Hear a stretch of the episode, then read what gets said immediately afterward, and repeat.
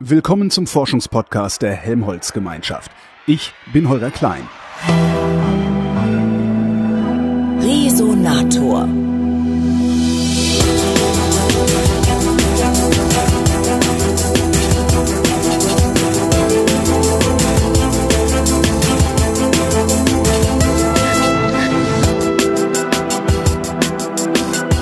An der Otto von Gericke Universität zu Magdeburg. Da gibt es einen Standort des Deutschen Zentrums für neurodegenerative Erkrankungen. An dieser Universität gibt es eine Professur, sie heißt Kognition im Alter und inne hat diese Professur der Thomas Wolbers und der sitzt mir gegenüber. Hallo, Herr Wolbers. Hallo, guten Morgen. Fangen wir doch mal mit ein paar Definitionen an. Was ist eigentlich Kognition? Genau, Kognition beschreibt die Gesamtheit der Denk- und Wahrnehmungsprozesse, die es uns erlauben, im Alltag sinnvoll zu agieren, die es uns erlauben, Gedächtnis aufzubauen, die es uns erlauben, nachzudenken, neue Lösungen zu finden und letztendlich an unsere Handlungen zu steuern. Also auch gucken, gucken, hören, riechen? Genau, Pets. Also letztendlich würde das alles unter Wahrnehmung äh, fallen, aber Wahrnehmung ist ja quasi ein Grundbaustein für Kognition. Ohne Wahrnehmung gibt es keine Kognition. Was wären die anderen Grundbausteine? Ja, letztendlich dann äh, Gedächtnisse. Ja. Gedächtnisse sind ein ganz äh, essentieller Bestandteil von Kognition. Das heißt, dass ich die Wahrnehmungsinhalte, die ich aufnehme, das Gehirn aufnimmt, überführe in Gedächtnisspuren, die das Gehirn sich eben einprägt und merken kann. Äh, dann kommt der ganze Bereich des Manipulierens von Informationen. Das heißt also, wie kann ich zum Beispiel aus Gedächtnisinhalten, aus Wahrnehmungsinhalten neue Gesetzmäßigkeiten erkennen, mir neue Sachen überlegen, neue Lösungen überlegen. Ja. Äh, und dann kommt natürlich der ganz andere Bereich der Emotionen, ja, mit dem ich mich jetzt selbst nicht beschäftige, der natürlich auch sehr stark mit kognitiven Prozessen interagiert. Es gibt Leute, die sagen, das hat nichts mit Kognition zu tun, sondern es kommt aus dem Bauch. Oder ist der Bauch auch Kognition? es ist sicherlich so, dass, dass äh, vieles an Emotionen, sag mal, subkortikal oder, oder nicht dem bewusst, äh, nicht bewusst gesteuert wird, ja, dass mhm. viele Emotionen automatisch ausgelöst werden. Äh, trotzdem haben Emotionen ganz klar auch Auswirkungen auf kognitive Prozesse. Ja, die laufen jetzt nicht irgendwie getrennt voneinander ab. Subkortikal ist das Wort, das Sie benutzen für Unterbewusstsein oder? Ja, ja, vielleicht ein bisschen zu einfach. Es gibt sicher auch subkortikale Prozesse, die dem Bewusstsein zugänglich sind, aber es gibt viele Prozesse, die so stark automatisiert sind im Gehirn, ja, dass sie quasi, wir, dass wir die bewusst gar nicht mehr wahrnehmen, dass wir die bewusst nicht mehr kontrollieren können. Welche wären das? Zum Beispiel Furchtreaktionen, ja, also wenn jemand ja. furchterregend Stimulus ist, das führt automatisch zu einer ganz starken körperlichen Reaktion auf. Wir sehen, dass der Herzschlag ansteigt, wir sehen, dass man vielleicht anfängt, an der Hand zu schwitzen. Das sind automatische Reaktionen, die wir sehr, sehr schwer kognitiv kontrollieren können. So, Kognition im Alter. Mhm. Warum im Alter? Was ist überhaupt Alter? Wann fängt für Sie Alter an? Früh. ich habe mal gehört, wenn du mit 50 aufwachst und dir tut nichts weh, bist du tot. Ich werde dies Jahr 50. Mhm. Stimmt das? Mhm. Ja, also ich mache es vielleicht mal an dem Beispiel fest, an dem, mit dem wir uns ja beschäftigen. Ja. Also die Professur heißt zwar Kognition im Alter, aber wir haben uns natürlich, weil Kognition so ein breites Feld ist und schon auf bestimmte Arten der Kognition äh, fokussiert. Und ganz besonders interessieren wir uns für räumliches Orientierungsvermögen. Das heißt also, wie schaffe ich es, mich im Raum zu orientieren? Wie schaffe ich es, in der Stadt umherzulaufen? Und wie verändern sich diese Funktionen A im normalen Alter und B aber auch bei beginnenden dementiellen Erkrankungen? Mhm. Und und äh, um jetzt auf Ihre Frage zurückzukommen, wenn sich diese Funktion anschaut, sieht man tatsächlich, dass schon so, na, ab den frühen 30er Jahren die Leistung da tatsächlich schon langsam bergab geht. Ja, also der Peak ist wirklich so in den mit 20er Jahren erreicht bei vielen räumlichen Leistungen und so Anfang der 30er geht es dann so langsam schon bergab. Wie messen Sie das? Also ich habe jetzt nicht das Gefühl, also ich, mit meinen 49 Jahren verlaufe ich mich jetzt nicht ständig irgendwo genau, in der genau, Stadt oder genau. in meiner Wohnung. Wie genau, messen Sie sowas? Genau, also zum einen äh, experimentell machen wir sehr viele Studien mit virtueller Realität. Ja. Das heißt, wir haben also in Magdeburg ein großes äh, Bewegungslabor, äh, wo die Probanden dann solche 3D-Brillen, so Head-Mounted Displays aufziehen und äh, sich dann in Umgebungen zurechtfinden müssen, die wir programmiert, die wir erstellt haben, virtuelle Umgebungen. Ja. Und jetzt ist äh, räumliches Orientierungsvermögen ist es nicht eine Fähigkeit, sondern die setzt sich zusammen aus ganz vielen verschiedenen Prozessen. Ja, also mal ganz banal. In der Stadt können Sie sagen, okay, ich kann mich orientieren anhand von bestimmten Landmarken. Ich merke mir den Weg von zu Hause zum Bäcker nach dem Motto, ich gehe aus der Tür raus und dann gehe ich bis zur Sparkasse. Bei der Sparkasse gehe ich rechts und in der Kirche gehe ich links und so weiter. Das heißt, ich merke mir das einfach als so eine Abfolge von Entscheidungen. Ja. Das ist eigentlich eine sehr rudimentäre Form von räumlichem Wissen, äh, sprich, wenn jetzt die Route vielleicht mal blockiert ist oder eine Baustelle ist, Ja. Müsste ich eigentlich aufgeschmissen sein. Müsste ich eigentlich aufgeschmissen sein, ganz genau. Und deswegen gibt es im Gehirn eben auch andere Systeme, die quasi versuchen, sowas wie Position im Raum permanent äh, zu berechnen. Ja, und da gab es vor äh, mittlerweile viereinhalb Jahren gab es einen Nobelpreis für Medizin für die Entdeckung, ich sag mal, des GPS-Systems im Gehirn der Ratte. Ja, das heißt, es gibt im, im Tiergehirn mittlerweile auch bei Menschen nachgewiesen Zellen, äh, sogenannte Gitterzellen und sogenannte Platzzellen. Äh, die funktionieren wie ihr GPS-System im Auto, ihr Navigationssystem. Das heißt, die feuern immer dann, wenn die Ratte an einer bestimmten Position im Raum ist. Und wenn, wenn, wenn die Ratte dann woanders hingeht, dann hört die Zelle auf zu feuern und andere Zellen fangen an zu feuern. Und so ist zum Beispiel der gesamte Raum, in dem wir hier jetzt sitzen, wäre durch eine Population von Zellen quasi komplett kartiert, wie so eine mentale Landkarte, kann man sich das vorstellen. Mein Gehirn wüsste also, an welchem Punkt im Raum ich gerade bin, selbst genau. wenn sie mir die Augen verbinden und die Möbel komplett abräumen, alles umstreichen. Genau, genau. Wenn sie vorher orientiert waren, würde, würde, die, würde Theorie sagen, genau, dass diese Zellen quasi immer weiter feuern, ja, dass sie quasi immer diese Position im Raum kodieren. Dazu muss ich noch sagen, es gibt noch eine andere Zellpopulation, da gab es leider keinen Nobelpreis dafür, die genauso interessant ist. Äh, und zwar sind das Zellen, die funktionieren wie ein Kompass. Das heißt, die interessieren sich nicht für Position, sondern für Orientierung. Ja, das heißt, welche Richtung der Kopf jetzt orientiert ist. Ja, das mhm. heißt, wenn ich jetzt sie anschaue, feuern jetzt bestimmte Zellen. Wenn ich jetzt den Kopf ein Stück drehe, äh, hören die Zellen auf zu feuern, andere Zellen fangen an zu feuern. Und so sind die gesamten 360 Grad, also wenn ich mich quasi einmal drehen würde, sind auch wiederum durch eine Population von Zellen abgedeckt. Also, dass ich permanent so Kompass hat, habe im Gehirn, der mir sagt, in welche Richtung bin ich jetzt gerade unterwegs. Der hilft mir aber doch nicht, wenn der Raum um mich herum sich komplett verändert. Also ich tatsächlich einfach nur an derselben Stelle bin. Ja. Dann weiß mein Gehirn zwar, okay, du bist jetzt noch genau am selben Punkt, du bist ja. noch genauso orientiert wie vorher. Ja. Aber in welche Richtung ich dann muss, um ein Ziel zu erreichen, das weiß mein Gehirn doch dann nicht mehr, oder? Wenn der Raum sich verändert hat, meinen Sie? Ja. Äh, jein, jein. Also muss, muss vielleicht ein bisschen weiter ausholen. Ähm, diese Zellen, die werden von ganz verschiedenen äh, Reizen oder Sinneseindrücken getrieben. Mhm. Ja, spontan würde natürlich denken, okay, ist alles visuell. Das heißt, ich gucke, ich ja. sehe, wo ist jetzt hier die Tür oder genau. wo ist draußen der, der nächste Kirchturm und das erlaubt mir, das mich zu orientieren. Visuelle Reize sind gerade für uns Menschen extrem wichtig. Ja? Und wenn die nicht da sind, können wir uns sehr schnell verlaufen. Mhm. Trotzdem reagieren diese Zellen auch auf andere Reize. So, was haben wir da? Da haben wir natürlich unseren Körper. Das heißt also, wenn ich jetzt einen Schritt zum Beispiel nach vorne mache, ja, oder wenn ich mich drehe, dann sagt mir zum Beispiel mein Gleichgewichtssystem, aha, da war eine Bewegung. Ja, das ist der Gleichgewichtssinn sagen, okay, da ist eine Beschleunigung nach vorne, da ist eine Drehung, ja, und auch darauf reagieren diese Zellen. Gleichzeitig kriege ich von meinen, von meinen Muskeln Feedback, also eine Rückmeldung, okay, da gab es jetzt eine Bewegung, ja, ich habe einen Schritt gemacht, auch das, auch diese Information bekommen diese Zellen. Das heißt, die Zellen funktionieren auch, sag ich mal, im Dunkeln, wenn man sich vorstellt, stell dir vor, sie gehen nachts zu Bad ohne Licht, ja, ja. sind sie auch nicht komplett desorientiert, wenn sie drei Schritte machen. Ja. Das Stimmt. heißt, diese Zellen messen auch solche Körpereindrücke, aber da muss man sagen, dass das ein bisschen, ich sag mal, nicht so präzise ist wie durch visuelle Reize. Das heißt also, im Dunkeln verlaufen sich die Leute schon deutlich schneller. Da gibt es auch Studien dazu, die zeigen, dass manche Leute schon nach 10, 20 Meter anfangen, sag ich mal, im Kreis zu laufen, weil sie, weil sie plötzlich ihre Richtung verlieren. Ja. Mhm. Äh, das heißt, da ist dieses Signal sehr viel verrauschter. Ja wie kann ich denn verhindern, im Kreis zu laufen im Dunkeln? Kann ich das überhaupt? Kann ich, ja, weiß ich nicht, irgendwie, kann ich irgendwie auf meine Zellen hören? Das Problem ist, dass äh, die Leute sind der festen Überzeugung, sie gehen geradeaus. Oh. Ja, bei solchen Studien. Man sagt ihnen wirklich, geh, geh einfach nur geradeaus. Ja? Und die ja. Leute gehen und fangen dann irgendwann an, wirklich so in mehr oder weniger großen Kreisen zu laufen. Und sie sind nicht bewusst, sie denken wirklich, sie gehen, sie gehen geradeaus. Woher das kommt, ist nicht ganz geklärt. Ja?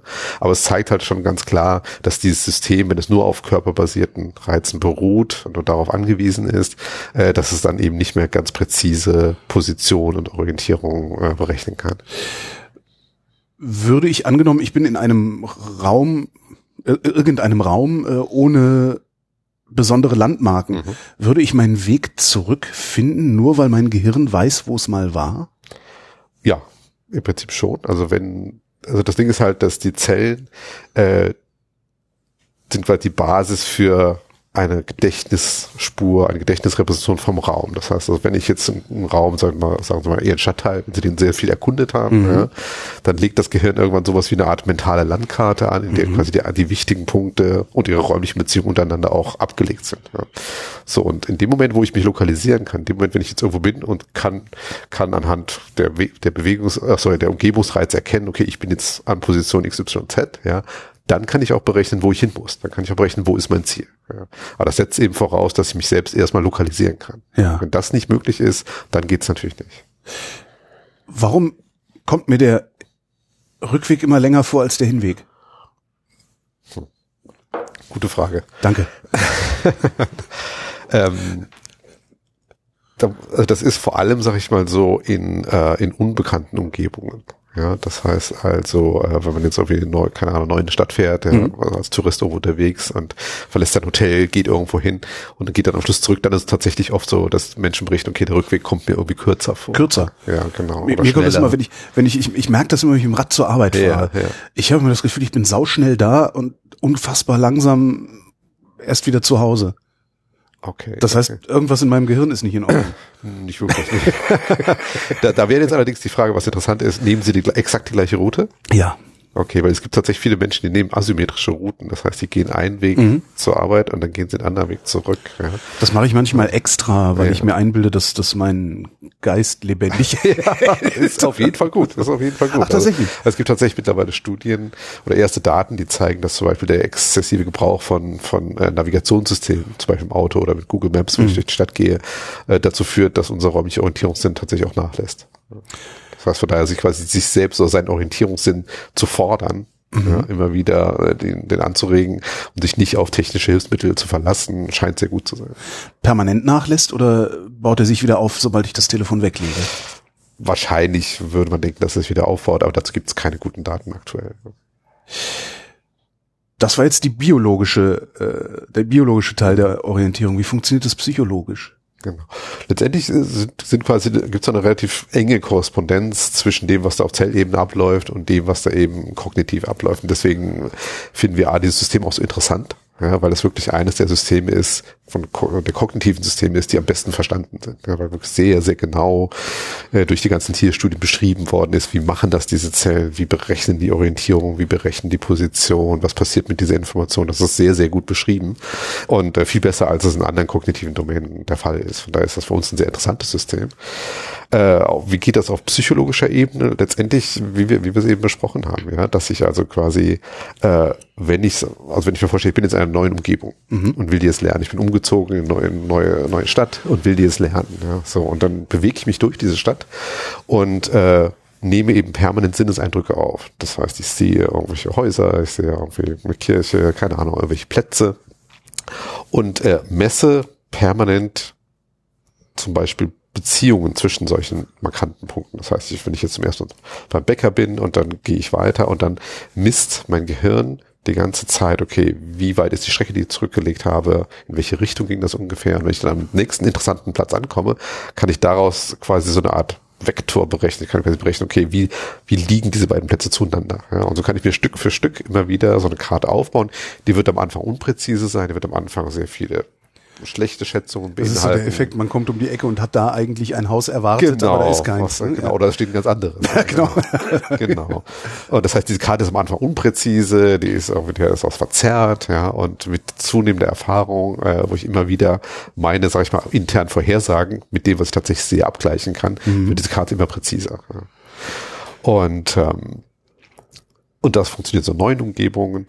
Und das ist aber auch, dann viele dieser Prozesse gehen, greifen dann eben auch wieder an in bekannten Umgebungen. Das heißt, wenn ich eben Routen plane, ja, muss ich immer wieder mir genau überlegen, okay, in welche Richtung ist jetzt mein Ziel? Ja, wie komme ich da am schnellsten hin? Und was interessant ist, dann genügt es eben nicht nur zu sagen, okay, wie liegt jetzt mein Ziel relativ zu dem Startpunkt, wo ich bin, sondern in der Stadt zum Beispiel muss ich natürlich auch wissen, okay, was für Möglichkeiten habe ich überhaupt da hinzukommen? Ich kann ja meistens ja. nicht einfach nur mhm. geradeaus gehen, weil da sind vielleicht Häuser dazwischen. Ich mhm. muss quasi so eine Art Vorstellung des Straßennetzwerks haben, die es mir erlaubt, auch zu sagen, okay, das wäre jetzt die optimale Route, um da hinzukommen.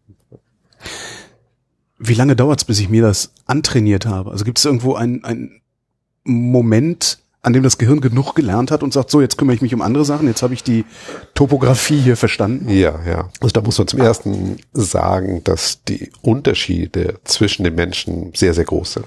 Ja, das heißt also, Sie kennen wahrscheinlich selbst auch aus Ihrer Erfahrung Leute, denen es sehr leicht fällt, die einen extrem guten Orientierungssinn haben, aber vielleicht auch Leute, die sich sehr, sehr schnell verlaufen. Das ja, bin ich. Ja. und die sich auch immer wieder verlaufen. Ja, das bin auch ich. das heißt, die Spannbreite der Fähigkeit ist riesig. Ja, und interessanterweise wahrscheinlich viel, viel größer als bei anderen kognitiven Leistungen. Ja, also in diesem räumlichen Orientierungsvermögen hat man wirklich so eine riesen Spannbreite von Leuten, die man, wenn man jetzt zum Beispiel, keine Ahnung, man beschäftigt sich mit Arbeitsgedächtnis oder Wahrnehmung, hat natürlich auch eine Varianz zwischen Leuten, aber die ist meist nicht so groß. Ah. Und warum auch immer ist sie beim räumlichen Orientierungsvermögen extrem groß. Ja. Warum auch immer heißt, sie wissen es nicht. Nee, das ist nicht völlig verstanden. Das ist nicht völlig verstanden. Und können Sie es denn wenigstens sehen? Also wenn, wenn Sie, wenn Sie den Leuten ja. in den Kopf gucken, können Sie sehen, wie gut die räumliche Orientierung ist oder nicht? Oder müssen Sie die also wir sehen, rennen lassen? Wir sehen tatsächlich, äh, also an der Struktur des Gehirns sieht man es nicht. Mhm. Ja, ist nicht so, dass wenn man jetzt irgendwie eine Kernspin-Aufnahme machen würde von der Struktur des Gehirns sagt, aha, ich gucke mir jetzt bestimmte Regionen an, wo ich weiß, die haben was mit Orientierung zu tun, äh, dann sehe ich nicht, ob jemand gut oder schlecht ist. Ja. Man sieht es allerdings äh, an äh, Aktivierungsmustern. Das heißt, wir machen ja viel Studien mit sogenannter funktioneller Kernspintomographie. Das heißt, da werden ja Blutflussänderungen im Gehirn mhm. gemessen als sowas wie ein, ja, ich sag mal, indirekter Marker für neuronale Aktivität. Mhm. Ja. Und, äh, und da an diesen Blutflussänderungen sieht man tatsächlich Unterschiede zwischen Leuten, die sich extrem gut und Leuten, die sich extrem schlecht orientieren können. Kann man das auch unterwegs messen? Also gibt es irgendwie so, keine Ahnung, so einen Helm, den Sie mir aufsetzen können ja. und dann nicht nicht schwierig. Äh, es gibt mittlerweile gibt es, Sie kennen vielleicht EEG, das mhm. Elektroenzephalographie, wo man quasi Elektroden auf der Kopfhaut anbringt. So Gummimützen sind genau und, und damit eben Ströme äh, letztendlich misst. Mhm. Und ähm, und da gibt es mittlerweile mobile Systeme tatsächlich, wo man das auch unterwegs machen kann, wo man tatsächlich rumlaufen lassen kann. Äh, das ist aber nicht ganz trivial, weil das Problem, was man dann, dann hat, ist, dass durch die Bewegung des Kopfes, wenn ich jetzt meinen Kopf drehe, zum Beispiel, ja. habe ich ganz starke muskuläre Aktivität. Und die müssen und, Sie rausrechnen. Genau, ja, die erzeugen Artefakte und die sind riesig, das Artefakte. Ja. Und damit umzugehen, ist nicht, nicht, nicht ganz trivial. Ich habe gerade die finstere Idee, könnten Sie da eigentlich dann auch Orientierungslosigkeit induzieren, wenn einer mit so einer Mütze rumläuft, indem Sie Strom draufgeben? Äh, ja, ja, also da muss er, gut, also es gibt ja, wir haben selbst auch schon Studien gemacht mit einer Methode, die nennt sich TMS, äh, transkranielle Magnetstimulation. Ja, das ist quasi, man hält dann eine kleine magnetische Spule über den Kopf und induziert dann kurze magnetische Impulse die sowas erzeugt, wie man nennt das eine virtuelle Läsion. Das heißt, dass kurzzeitig, ich sag mal, die Informationsverarbeitung in dem Areal, das unter dieser Spule liegt, unterbrochen oder gestört wird. Aber das repariert sich wieder, oder? Das, ja, ja, da das ist nur temporär. Das ist nur temporär, okay. genau.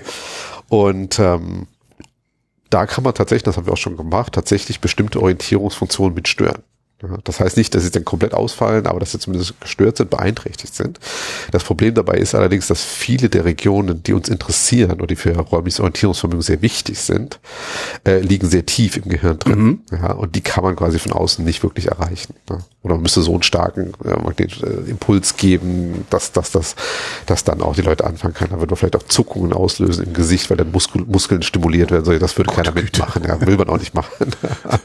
das heißt also, so zu stören ist schwierig. Das sind halt alles Sachen, die, sagen wir, im Tiermodell geht das mhm. extrem gut. Ja, da kann man dann sehr präzise sagen, okay, ich suche mir jetzt eine Region aus, vielleicht sogar einen bestimmten Zelltyp und werde den zum Beispiel durch, durch Licht äh, kurzzeitig unterbrechen und gucke dann, was, was, was, was zeigt sich dann auf Verhaltensebene für, für ein Defizit. Ja, was zeigt sich denn dann für ein Defizit? Also angenommen, Sie halten mhm. mir so einen Magneten an den Kopf und mhm. machen kurz Klick. Mhm. Was mache ich dann? Laufe ich dann gegen die Wand oder wie muss ich mir das vorstellen? äh, gegen die Wand, so schlimm ist es nicht. Ähm, also wir haben mal eine Studie gemacht äh, zu einer Funktion, das nennt sich räumliches Aktualisieren, was auch für das Lernen von Raum sehr wichtig ist. Also stellen Sie sich vor, äh, Sie sehen mich jetzt hier. Ja. Und jetzt stellen Sie sich vor, jetzt gehen Sie drei Schritte weiter oder fünf Schritte weiter in die Ecke und gucken immer geradeaus. Das heißt, Sie sehen mich irgendwann nicht mehr. Und dann würde ich Sie bitten, einfach mal dahin zu zeigen, wo Sie glauben, wo ich sitze, obwohl Sie mich nicht mehr sehen. Das sollte das ich eigentlich recht präzise hinkriegen. Genau, das sollte recht präzise hinkriegen. Und da ist tatsächlich so, wenn man da diese transkranielle Magnetstimulation hier mittig über dem sogenannten Paritalkortex appliziert, dann sind die Leute deutlich schlechter. Ja. Das heißt, dann kriegen die es nicht mehr hin, dann Zeit, dann wird plötzlich ihr Zeigeverhalten sehr ungenau, ja, und sie haben so Schwierigkeiten, solche räumlichen Positionen sich zu merken. Ja. Warum altert das eigentlich? Tja, das ist eine gute Frage. Schon wieder. Äh, äh, vielleicht gehen wir noch ein bisschen auf die Zellebene zurück. Äh, also diese Gitterzellen, zum Beispiel, äh, die hat man gefunden in einer Region, äh, die nennt sich entorinaler Cortex. Mhm. Ja, die sitzt vor dem Hippocampus, haben Sie vielleicht schon gehört, Hippocampus ist eine sehr, sehr wichtige Struktur für Gedächtnisbildung allgemein. Und äh, in dem entorhinalen Cortex haben wir jetzt diese Gitterzellen, die eben wie so ein GPS-System mhm. funktionieren. So, und, äh, und warum auch immer, warum auch immer, ist dieser entorhinale Cortex oder genauer gesagt bestimmte Schichten des Entorhinalkortes sehr, sehr anfällig für altersbedingte Veränderungen. Das heißt, man sieht da sehr früh im Alter schon Veränderungen in der Zellstruktur zum Beispiel, äh, die möglicherweise die Funktion dieser Zellen beeinträchtigen. Und was auch besonders interessant ist für in unserem Kontext jetzt, äh, ist, dass wenn man sich den Verlauf der Alzheimer-Erkrankung anschaut, dann wissen ja, da werden ja äh, verschiedene Proteine eingelagert, äh, Zellen sterben langfristig ab, mhm. dann sieht man, dass der entorhinale Kortex einer der Strukturen ist, die ganz, ganz früh im Verlauf der Alzheimer-Erkrankung betroffen sind, vor vielen anderen Erkrankungen. Ja. Und äh, von daher haben wir eben auch die, die Hypothese, dass möglicherweise solche räumlichen Orientierungsstörungen sehr, sehr früh im Laufe der Krankheit auftreten können und dass sie möglicherweise, ich sage mal so, wie einen sehr sensitiven Marker darstellen könnten, um Patienten im frühesten Stadium der Erkrankung erkennen zu können. Weil das ja heute ein sehr großes Problem, äh, dass die Diagnostik, ähm, die in der, in der Praxis angewendet wird, äh, nicht in der Lage ist, Patienten in den frühen Stadien zu, zu entdecken. Ja. Man geht davon aus, wenn jemand so auffällig ist, dass er wirklich schon merkbare Gedächtnisstörungen zum Beispiel also hat. Diese, diese Uhrenmalen, was man dann die, sowas ja. genau oder kleine oder oder Wortfindungsstörungen, ja. solche Sachen. Äh, man geht davon aus, dass im Durchschnitt die Erkrankung dann schon circa zehn Jahre lang im Gange ist, ja, bevor das so auffällig wird. So und dann ist aber so, dass sowas wie räumliches Orientierungsvermögen wird nicht gemessen. Dafür gibt es aktuell keinerlei standardisierten Testverfahren. Das heißt, wenn Sie heute zum Neurologen gehen, wird er alles Mögliche mit Ihnen machen, aber äh, höchstwahrscheinlich nicht das räumliche Orientierungsvermögen messen, weil es keine standardisierten Verfahren gibt. Warum gibt's die denn nicht? Warum, machen Sie doch mal welche. Wir sind dran. Ach so. da sind wir dran. Äh, das hat natürlich ein bisschen damit zu tun, das ist jetzt nicht ganz so trivial zu untersuchen wie eben andere Funktionen. Ja, ich hätte gedacht, also wenn man das mit Uhrenmalen machen kann, dass man das vielleicht dann auch mit gehen Sie in die Ecke und zeigen Sie auf mich machen könnte oder sowas.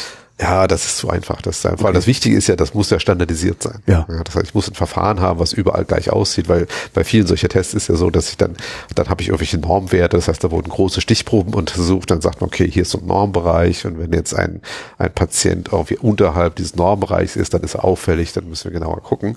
Äh, und äh, dafür ist natürlich wichtig, dass man standardisierte Bedingungen hat. So, dann muss man sich überlegen, wenn ich jetzt räumliches Orientierungsvermögen untersuchen will, ich bin jetzt irgendwo in der Praxis, was ist denn eine standardisierte Bedingung? Wie kann ich denn da so eine Aufgabe schaffen, die überall, egal bei welchem Arzt oder welcher Klinik sind, gleich aussieht?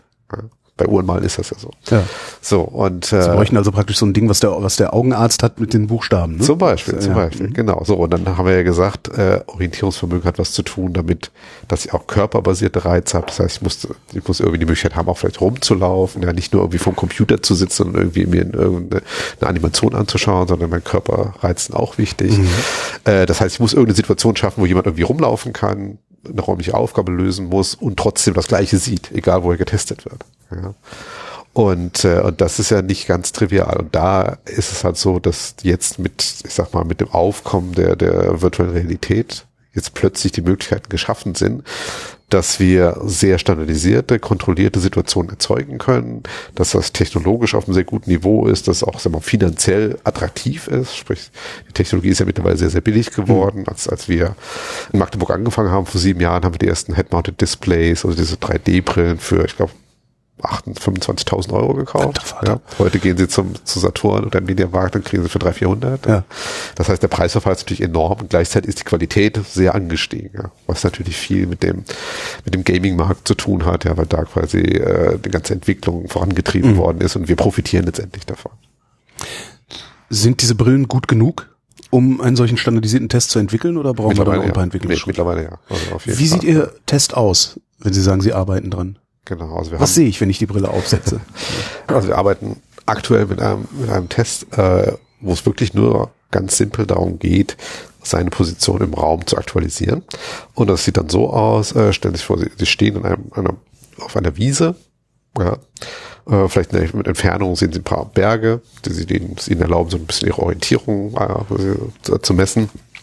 Und dann werden Sie entlang eines bestimmten Pfades geführt. Ja, virtuell. Sie sehen da irgendwas, zum Beispiel ein Ballon, der vor Ihnen herfliegt, dem müssen Sie folgen. Äh, oder es wird auf, der, auf dem Boden markiert. Sie müssen Währenddessen Weg ablaufen. laufe ich durch den Raum. Genau, auch. Sie okay. laufen tatsächlich durch den Raum. Das heißt, der Neurologe braucht Platz. Ein bisschen, aber wir haben versucht, das wirklich so auf einen relativ kleinen Raum runterzubrechen. Vielleicht so drei, vier, vier mal vier Meter, okay. fünf mal fünf Meter, ja. Und das geht wahrscheinlich, ja. Das sieht ganz äh, vielversprechend aus, die Daten, die wir haben, dass wenn man dazu halt einen kurvigen Pfad abläuft und dann am Schluss ist dann die Aufgabe, okay, jetzt bist du hier und jetzt gehe bitte auf direkten Wege zu deinem Startpunkt zurück, da wo du hergekommen bist. Ja, das heißt, man muss also quasi die ganze Zeit messen, okay, wie bin ich jetzt da gelaufen, wie lange bin ich gerade ausgelaufen, wie habe ich mich gedreht, oder, um dann am Schluss sagen zu können, okay, jetzt bin ich hier und der Startpunkt ist genau in die Richtung, keine Ahnung, dreieinhalb Meter entfernt, da gehe ich jetzt hin. Ja, so, und da, bei solchen relativ einfachen Aufgaben sieht man tatsächlich schon deutliche Unterschiede zwischen ich sag mal, gesunden älteren Menschen und Menschen, die schon in diesen frühen oder vorklinischen Phasen der Alzheimer-Erkrankung sich befinden. Und äh, da sind wir gerade dran, sehr stark daran zu arbeiten und das äh, weiterzuentwickeln, zu gucken, okay, wie kann man solche Tests so sensitiv wie möglich machen, weil man hat ja immer zwei Herausforderungen. Man muss zum einen sensitiv sein, das heißt, man muss tatsächlich die Patienten, die eine Erkrankung haben, entdecken können. Aber es muss auch spezifisch sein. Es darf jetzt nicht sein, dass ich plötzlich alle Patienten entdecke damit, aber auch 30 Prozent der Leute, die eigentlich gesund sind. So, ja. so Typen wie mich, die sich sowieso nicht so ordentlich genau, orientieren genau. Das ist quasi die Herausforderung, ja, ja dass man ja. da quasi einen Test so entwickeln kann, dass quasi Gesunde ihn noch gut schaffen können und dass, wenn aber dann eine beginnende Pathologie ist, dass dann tatsächlich das massiv auch auf der Verhaltensebene wieder, widerspiegelt. Wie weit sind Sie davon entfernt, sowas marktreif zu machen? marktreif. Äh, also wir sind aktuell, wie gesagt, dabei, mehreren Studien parallel ja. äh, diesen Test äh, zu, zu entwickeln, zu, voranzutreiben, zu erforschen. Wir machen auch gleichzeitig äh, immer wieder Forschung auf, äh, auf, auf neurophysiologischer Ebene, das heißt, wo wir dann gleichzeitig äh, Kernspinuntersuchungen machen und gucken, okay, sehen wir zum Beispiel eine Korrespondenz zwischen, ah, was machen diese Gitterzellen, von denen ich eben sprach, und wie gut sind die Leute in solchen Tests. Ja, und da haben wir zum Beispiel im letzten Jahr schon gefunden, äh, dass tatsächlich bei den Leuten, bei denen das Gitterzellsignal zeitlich instabil ist, ja, das heißt, wo die Position, wo die mal hier feuern, mal da feuern, nicht mehr so richtig genau mhm. letztendlich wissen, an welchem Ort sie eigentlich feuern sollen, ja, dass die Leute auch extreme Probleme haben in solch einem Test. Ja. Sind das dann auch die Leute, die später Alzheimer kriegen? Auf jeden Fall haben sie erhöhte Wahrscheinlichkeit, ja. Genau. Können Sie die denn überhaupt voneinander unterscheiden? Also wenn Sie sagen, zehn, zehn Jahre vorher, also Sie gucken zehn Jahre vorher hin, jetzt kann es ja sein, ja, gut, dazu muss man sagen, also wie gesagt, im Moment geht man davon aus, okay, zehn Jahre vorher hat die Erkrankung begonnen, bis ja. auffällig werden. So. Jetzt ist die Frage, okay, wir werden wahrscheinlich nicht in der Lage sein, mit so einem Test jetzt die Leute schon in dem Punkt zehn Jahre vorher zu entdecken, aber vielleicht fünf Jahre vorher oder ja. vielleicht drei Jahre vorher. Und allein das wäre schon ein riesiger Gewinn, ja. Äh, weil man dann natürlich, wenn es denn irgendwann mal eine effektive Alzheimer-Therapie gibt, ja, die Leute viel früher einer Therapie zuführen kann und dadurch quasi äh, alles, was in den drei oder fünf Jahren passiert, quasi stoppen oder aufhalten oder zumindest verlangsamen kann, ja, und dadurch natürlich das Leiden der, der, der Patienten und auch der Angehörigen massiv reduzieren kann. Ich bin immer noch in der Zukunft. Was sage ich denn dem Neurologen? Also ich habe Angst vor Alzheimer, machen Sie mit mir mal den Virtual Reality Test vom Wolbers. Oder machen Sie mit mir mal den Wolbers. ähm, das müsste ja dann eigentlich eine Standarduntersuchung ab dem, was weiß ich, 35. Lebensjahr sein, oder nicht? Ja, kann man sich gut, kann man sich durchaus vorstellen. Ja, klar. Ich denke, das sind wahrscheinlich auch Sachen, die kommen werden, ja, dass dann irgendwann sagt, okay, ich mache jetzt bei meinem jährlichen Checkup nicht nur vielleicht Herz-Kreislauf-Funktionen, sondern auch vielleicht kognitive Untersuchungen. Ja, und dann, wir sind ja auch nicht die einzigen, die, die an solchen Sachen arbeiten. Gibt es auch viele andere, die auch sehr interessante, zum Beispiel App-basierte Lösungen entwickeln, um jetzt Gedächtnis im Alltag auch messen zu können. Also nicht nur nach dem Wort, wenn ich jetzt beim Neurologen bin, äh, sondern äh, sondern auch im Alltag, dass ich vielleicht eine App mir aufs Handy laden kann, mit der ich im Alltag immer mal wieder mein Gedächtnis messen kann, gucken, sehe ich da plötzlich, dass sich das verändert. Ja. Also da gibt es ja viele verschiedene äh, Ansätze und uns auch sehr viele vielversprechende Ansätze. Und wahrscheinlich wird es irgendwann auf so einen Mix hinauslaufen. Ne? Und ähm, aber das ist auf jeden Fall was, was, wofür sehr, sehr viel Potenzial ist und wo man wirklich sich vorstellen kann, dass das irgendwann Teil von Routineuntersuchungen im Alter vielleicht wird. Dass man eben nicht nur Herz-Kreislauf-Funktionen, andere Blutdruck, was das sich, äh, sich anschaut, äh, sondern eben auch Kognition. Ne? Ist ja auch ein Riesenmarkt. Kann man ja mal sagen. Ich meine, wie viele Leute wollen wissen, wie ihr Blutdruck ist, wie ihr Blutzucker ist, ständig. Genau. genau das ist ja, äh, ja gerade um die Volkskrankheiten irgendwie genau, ein bisschen genau. früher zu erkennen. Es gibt ja so, es gibt ja so Dinge, von denen will man eigentlich nichts hören, ne? so Altern, mhm. Verfall und sowas. Warum forschen Sie gerade in so einem Bereich? Sie hätten sich doch auch irgendwas aussuchen können, was Sie nicht irgendwann selber trifft. Also zum einen ist ja nicht so, dass es bei allen immer auf massiven Verfall hinausläuft. ja. nee, muss man, muss man wirklich sagen. Ja, also es gibt mittlerweile äh, auch, auch viele Studien zu sogenannten, ich sag mal, Super Agern oder Successful Agern. Das heißt also Leute, deren kognitive Funktion, auch wenn sie 70, 80 sind, noch vergleichbar ist mit Leuten von 40, 50-Jährigen. Ja. Äh, das heißt also Leute, die es wirklich schaffen, ihre kognitiv, kognitives Leistungsniveau auf einem sehr hohen Level zu halten und wo man überhaupt nicht von Abbau irgendwie sprechen kann. Wie machen auf der kognitiven Ebene. Genau, da wird gerade sehr, sehr viel geforscht. ja. Also ist extrem interessant. Und äh, auch das ist noch nicht genau verstanden. Es gibt natürlich schon so die klassischen Faktoren, die auf jeden Fall das begünstigen, wie Sport treiben, viel Sport treiben, wie gesunde Ernährung, wie sich ständig Neuem auszusetzen und nicht versuchen, immer nur das Gleiche, immer nur Routinen gefangen zu sein. Hören ja, Sie mal auf, mir das alles reinzureiben. Ähm, das sind auf jeden Fall Faktoren, die das begünstigen. Ja, das begünstigen. Und ähm, gerade äh, gerade letzte Woche ist eine, ist eine Studie veröffentlicht worden, die so ein bisschen darauf hindeutet, dass die dass die Bildung von neuen Nervenzellen, ja, wissen vielleicht, dass im Hippocampus, dieser Struktur, die sehr wichtig für Gehirn, äh, sorry, für Gedächtnisbildung ist, ähm, dass in dieser Struktur bis ins hohe Alter hinein immer noch neue Nervenzellen gebildet werden, sogenannte Neurogenese. Und letzte Woche ist eine Studie publiziert worden, die darauf hindeutet, dass bei Alzheimer äh, diese Neurogenese massiv in den Keller geht. Ja, also dass da plötzlich da kaum noch neue Nervenzellen gebildet werden. Das ist natürlich sehr interessant, weil man sich dann überlegen kann, okay, können wir jetzt durch Strategien, die die Bildung dieser Nervenzellen auf einem hohen Level hält, ja, möglicherweise auch dadurch den kognitiven Abbauprozessen entgegenwirken. Können wir? Wissen wir nicht. Also die, da muss ich wiederum auf die Tierdaten äh, zurückgreifen, okay, ja. die dann wirklich zeigen, das, was ich eben auch sagte, ja, dass tatsächlich starke körperliche Aktivität, äh, dass auch, äh, wenn Tiere immer wieder neuen Umgebungen ausgesetzt werden, dass tatsächlich das auch die Bildung von neuen Nervenzellen anregt. Ja, im Hippocampus. Also das heißt, dass sowas einen sogenannten neuroprotektiven Effekt hat. Das heißt, dass möglicherweise der Hippocampus in seiner Gesamtheit auf dem Funktionsniveau gehalten werden kann, äh, was deutlich höher ist als das, was normal im sag Alter passiert. Was für ein Wissenschaftler sind Sie eigentlich? Also was ist, was, was haben Sie eigentlich gelernt? Also was, was für ein Wissenschaftler sind Sie eigentlich? Wie, ja. na, das ist die, natürlich die Frage nach dem Werdegang. Was, genau, was muss man, was muss man lernen, um zu arbeiten, was Sie arbeiten? Genau, also ich bin äh, tatsächlich studierter Psychologe. Das mhm. heißt, ich habe in, in, Berlin und dann später in Hamburg Psychologie studiert und habe dann aber relativ früh gemerkt, dass mich eigentlich so dieser Grenzbereich zwischen Psychologie und Neurologie, Neurowissenschaften am meisten interessiert. Ja da lief das dann damals unter Neuropsychologie. Und äh, bin dann, habe dann in Hamburg auch promoviert in einer, Uniklinik, in einer Arbeitsgruppe in der, in der Neurologie. Und bin dann in die USA gegangen, war dann mehrere Jahre in Kalifornien tätig, äh, in einem Zentrum, was sich damals schon sehr stark auf Raumkognition, räumliche Orientierung äh, spezialisiert hat, wo auch virtuelle Realität schon ein großes Thema war. Das war schon, das war damals schon so äh, Ende der 90er, Anfang 2000er, und die schon sehr, sehr führend da waren.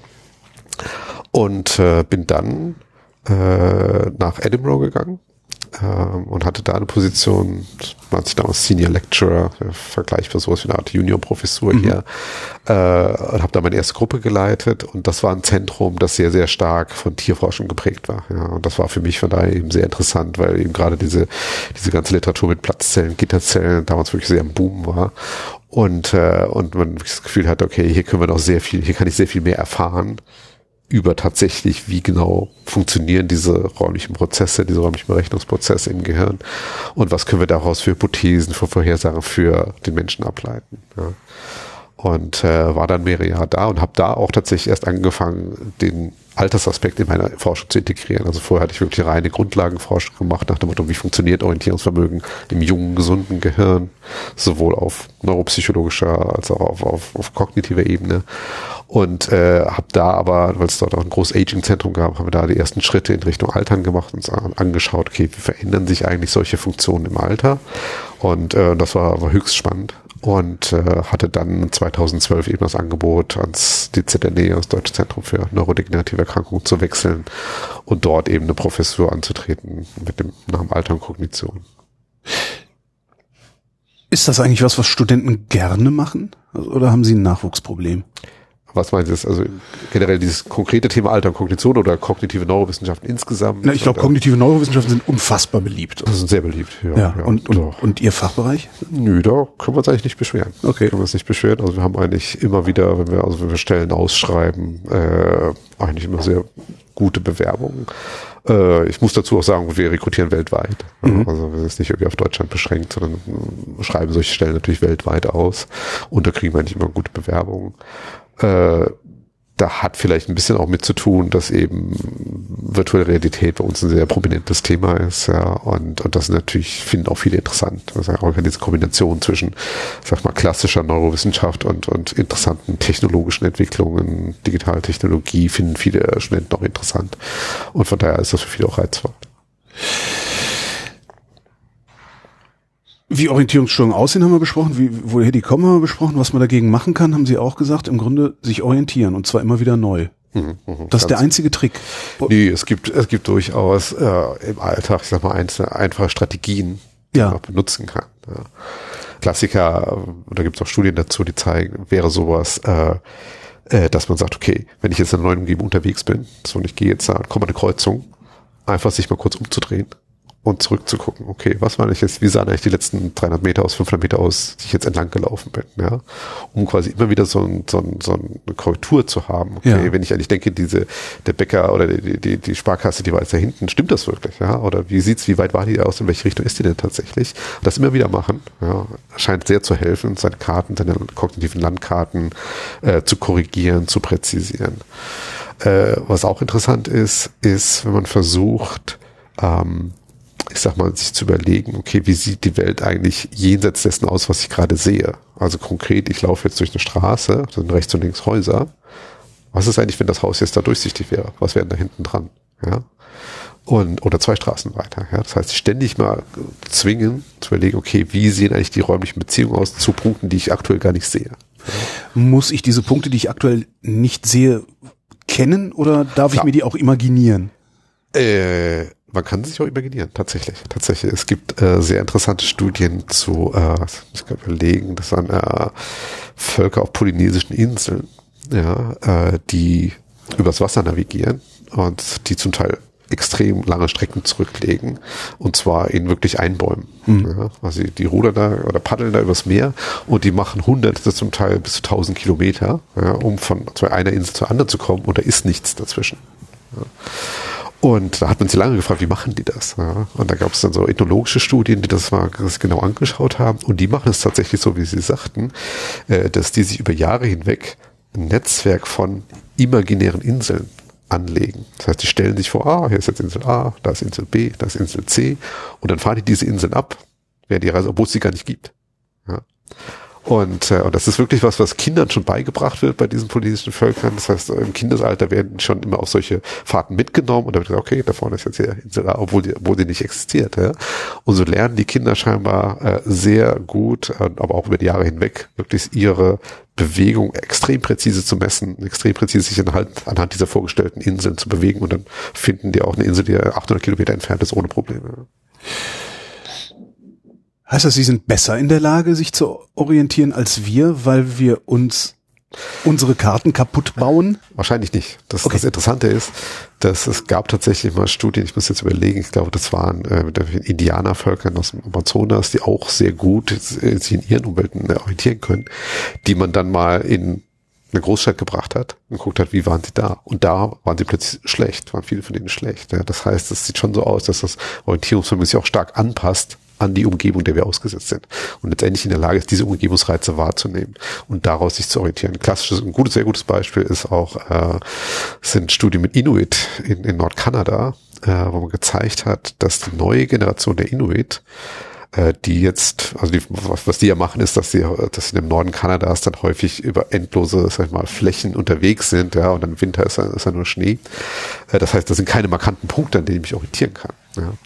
Und da gab es wirklich in den letzten, keine Ahnung, 10, 20 Jahren, vor allem seit dem Aufkommen von, von GPS-Navigation, äh, immer mehr Todesfälle unter den Inuit, die es vorher so nicht gab. Ja, und dann haben sich das auch mal Anthropologen angeschaut. Und äh, der Grund ist wohl tatsächlich, dass wenn die Technologie ausfällt, nach dem Motto, keine Ahnung, Batterie, im Extremfall die Batterie ja. ist alle, ja, äh, dann ist die jüngere Generation der Inuit nicht mehr in der Lage, den Weg nach Hause zu finden. Ja, einfach weil sie sich sehr stark auf die Technologie verlassen haben. Und was machen im Gegensatz dazu ältere, die ältere Generation, und die hat zum Beispiel gelernt, aus Schneemustern Richtungen zu lesen. Ja, das heißt, die können sehr, die können wissen sehr genau, wie die Winde wehen, wie sich das niederschlägt in dem Schneemuster, wie der Schnee vielleicht kleiner, kleiner, kleiner Haufen oder Linien bildet, ja, und haben es geschafft, sich anhand dieser Muster im Schnee perfekt zu orientieren, ja, und auch da Strecken von hunderten von Kilometern zurückzulegen, um genau zu wissen, okay, wo komme ich her, wo muss ich hin? Und das zeigt wiederum sehr schön, wie sie der Orientierungssinn eben auch anpassen kann an die Umgebung, und das, was die Natur zum Beispiel in dem Fall mir bietet. Das mit dem Schnee, machen die das intuitiv oder nee, müssen die sich da wirklich drüber gelernt. Gedanken machen? Also jeweils wie der Spurenleser sich jetzt aktiv darum bemüht oder? Ja gut, aber das ist natürlich irgendwann, das so ist irgendwann ist das so, ich sag mal automatisiert. Ja, die gucken ja. dann einfach den Schnee und wissen genau Bescheid. Ja, die müssen ja nicht mehr groß nachdenken, okay. auch wie die lesen quasi den Schnee. Ja. Und, äh, und, und genauso das, was ich eben sagte mit den Inseln, das ist genau das Gleiche. Das ist ein jahrelanges Training, was die dann machen, schon mit den Kindern. Irgendwann können die das so automatisch, dann müssen die nicht mehr groß drüber nachdenken. Ja. Wenn es sinnvoll für oder wenn, wenn, wenn es gut für meinen Orientierungssinn ist oder gut gegen Orientierungsstörung ist, mich in neue Umgebungen zu begeben. Mhm. Wie mache ich das in meinem normalen Alltag, in dem ich fünf Tage die Woche äh, am selben Ort arbeite, am selben mhm. Ort wohne mhm. und mhm ja, vielleicht zwei verschiedene Wege habe, zu meiner Arbeit zu kommen. Genau.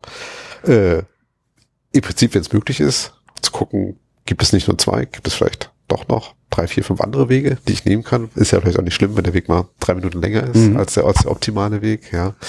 Äh, aber sagen wir, das Leben besteht ja nicht nur aus dem Weg zur Arbeit, von der Arbeit zur Wohnung und zurück. Ja, das heißt, jedes Mal, wenn ich in irgendeiner Form Navigationsaufgabe vor mir habe, ich treffe mich abends mit Freunden im Kino, ich gehe ins Theater, ich gehe essen und so weiter, immer mal überlegen, okay, muss ich das jetzt wirklich mit Google Maps meinem Handy machen, diesen Weg ablaufen, oder kann ich vielleicht auch mal selbst mir vorher auf eine Karte gucken, mir selbst überlegen, wie komme ich eigentlich dahin? Mal wieder einen Falkplan kaufen? Zum Beispiel, zum Beispiel. Ja, man kann es ja auch mit Google, ist ja nicht schlimm, also Google Maps ist ja nicht schlimm, ja, ja aber man kann ja sagen, okay, ich schaue mir vorher die Karte auf Google Maps an und dann mache ich aber kein, aktiviere ich nicht die Routen-Option, äh, sondern gehe einfach mal selbst. Ja, und ja. schaue dann mal vielleicht auch mal zwischendurch, okay, ich glaube, ich bin jetzt hier, was sagt mir den Google Maps, wo ich bin. Ne? Kann ich meinen Raum auch verändern, während ich in ihm bin? Also äh, eine praktische Übung für den Büroalltag, stellen Sie sich auf den Kopf oder so. Also sowas hätte ich jetzt erwartet. ähm, ja, klar, man kann natürlich sein, klar, man kann sein Büro umstellen, sein Schreibtisch woanders hinstellen. Das ist aber nicht nicht so wirklich hilfreich. Also es macht jetzt nichts mit meinem, mit meinem Orientierungssinn, wenn ich das Glas jetzt auf die rechte Seite nee, stelle, obwohl nee, es die ganze Zeit auf der nee, nee. Also ich sag mal, die, die, die, die Hauptherausforderung mit der Orientierung ist ja, dass sich Punkte miteinander in Beziehung setzen muss, die ich nicht gleichzeitig sehe. Ja, ja. Das heißt, wenn Sie sagen, okay, hier, Sie wohnen hier und da ist Ihre Arbeit, diese Punkte werden Sie niemals gleichzeitig sehen. Ja. Das heißt, Sie müssen sich räumliches Wissen erschließen, dadurch, dass Sie von A nach B gehen. Wenn Sie hier in dem Raum sind, dann sehen Sie alles. Ja, da gibt's keine, da gibt's keine Unsicherheit. Ja, und auch wenn ich jetzt mein Glas auf die andere Seite oder den Schreibtisch da hinten stelle, ich habe trotzdem, ich drehe mich einmal rum und sehe alles. Ja, ja. Von daher ist das was anderes, in einem Raum zu sein, versus sich wirklich in einer komplexen Umgebung zu orientieren. Ist es besser zu gehen oder darf ich auch fahren? Ist es besser mit dem Fahrrad? Ist es besser mit dem Auto? Also das Wichtigste, das Wichtigste ist wirklich aktive Kontrolle zu haben. Ja, es gibt ja immer diese klassischen, diese klassischen Studien oder, oder Beobachtungen, wo man sagt, okay, als Beifahrer merke ich mir nichts. Ja, wenn ich selbst eine Route fahre, kann ich das sehr gut, aber wenn ich eine Beifahrer habe, keine Ahnung, wo ich eigentlich hergekommen bin, wo es hingeht. Und da ist auch was dran. Äh, das sind zwei Faktoren, die hier eine Rolle spielen. Das eine ist Aufmerksamkeit. Oft ist schon so natürlich, dass als Beifahrer ich nicht so stark konzentriere, vielleicht auf den Verkehr, wie ich gefahren bin. Äh, und zweitens ist aktive Kontrolle, sprich selbst Entscheidungen zu treffen. Ja. Also selbst, okay, sagen, okay, hier bin ich in der Kreuzung und jetzt geht's hier rechts. Ja, und dann mache ich auch diese Handlung. Ob das jetzt mit dem Fahrrad ist, ob das jetzt mit Gehen ist, ob das im Auto ist, ist wahrscheinlich nicht so nicht so relevant. Ja, aber diese aktive Kontrolle und Aufmerksamkeit auf das, auf das, was ich hier mache, das sind entscheidende Faktoren, die eben determinieren oder vorhersagen, wie gut kann ich mir tatsächlich so einen Raum merken. Würde es helfen, wenn ich mir die aktive Kontrolle jeweils bewusst mache, also äh, Mindfulness in meine Lenkbewegung bringen würde, oder ist das dann schon wieder albern? Ja, also das, das Interessante ist natürlich, dass äh, diese aktive Kontrolle irgendwann ist aber so ein Stück weit runtergefahren ja. wird, wenn ich eine Route sehr gut kenne. Ja. ja. also Klassiker, wenn ich immer die gleiche Route im Auto oder im Fahrrad irgendwie zur Arbeit fahre, denke ich immer gar nicht mehr nach. Ja. Und ja. manchmal merkt, merkt man an sich selbst, okay, ich weiß eigentlich gar nicht, was ich die letzten zwei Minuten gemacht habe, ja, weil das alles so wie so ein Autopilot mhm. abläuft. Ja. Ähm, deswegen diese aktive Kontrolle ist eben besonders dann wichtig, wenn ich in neuen, unbekannten Umgebungen bin und äh, mich da auf seine Entscheidung, klar, wenn man da per Mindfulness sich äh, auf seine Entscheidung noch viel bewusster macht, würde es wahrscheinlich auch helfen. Ja, dann nehme ich nichts anderes mehr wahr, zum Beispiel den Fahrradfahrer, der kreuzt. Das wäre nicht so gut. so, jetzt, jetzt wissen wir, wie, wie halten wir unseren Orientierungssinn möglichst im Gang, am Leben, mhm. möglichst, möglichst, äh, äh, wie nennt man das denn, alert. Mhm. Aber was mache ich denn, wenn er schon kaputt ist? Also Prävention ist die eine Sache. Wie behandeln wir einen gestörten, zerstörten Orientierungssinn? Mhm. Gibt es bis jetzt noch keine wirklich gut etablierten Ansätze, muss man wirklich sagen. Äh, es gibt tatsächlich sogar Menschen, die äh, von Geburt an oder wahrscheinlich genetisch bedingt, ich sag mal im Extremfall, gar keinen Orientierungssinn haben. Ja.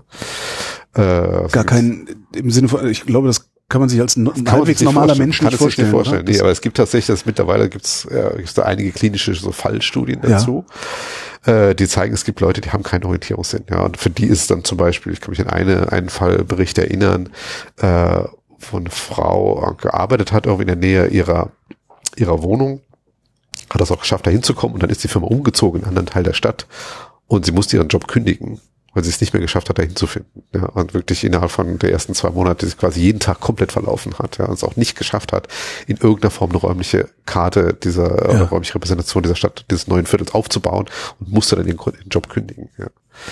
Äh, das ist natürlich extrem, ja, aber solche Leute gibt es. Und äh, scheinbar interessanterweise gar nicht so wenige. Also es, es gab da mal in aus Kanada, glaube ich, eine Website, die ist Getting Lost.